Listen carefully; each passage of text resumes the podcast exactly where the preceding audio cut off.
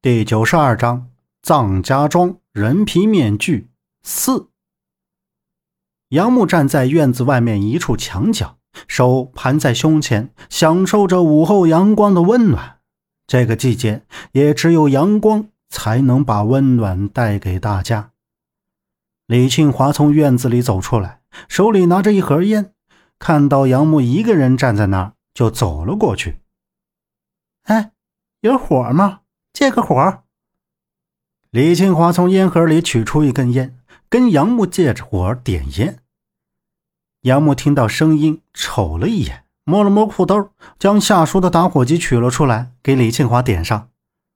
李庆华吸了一口，一边吐着烟气，一边说道：“嗯，你也来一根，看看这徐州的苏烟怎么样？”杨木摇着头，将手里的打火机盖子合上。放回裤兜里。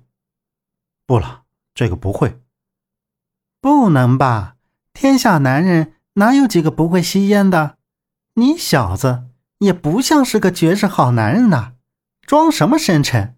嗯。李庆华叼着烟卷，眼中满是不相信的样子，抖着烟盒示意道：“杨木还是用手挡了回去。他嘴上说不会吸烟，确实是吸不了。”刚到北京的时候，认识周震，就跟着周震学吸烟。结果只要一吸烟，这一根还没吸完，杨木就犯了病，一连好几天都高烧不退。后来就再也不敢吸了。加上祖辈吸旱烟的痛苦经历，更让他心中对这些东西索然无味。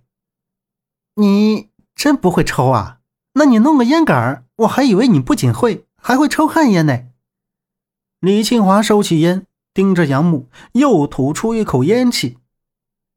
烟杆儿，那是我爷爷的烟杆。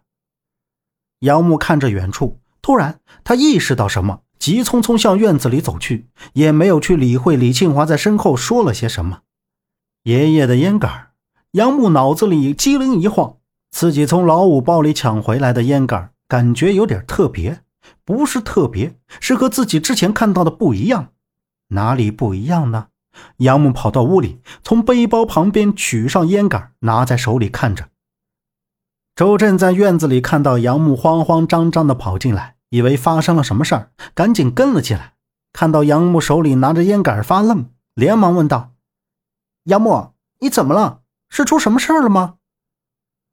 杨木愣了一下，转过身将烟杆举到周震眼前：“周震，你看。”周震眨了眨眼，好奇的问道：“这不是从老五手里抢回来的烟杆吗？怎么了？”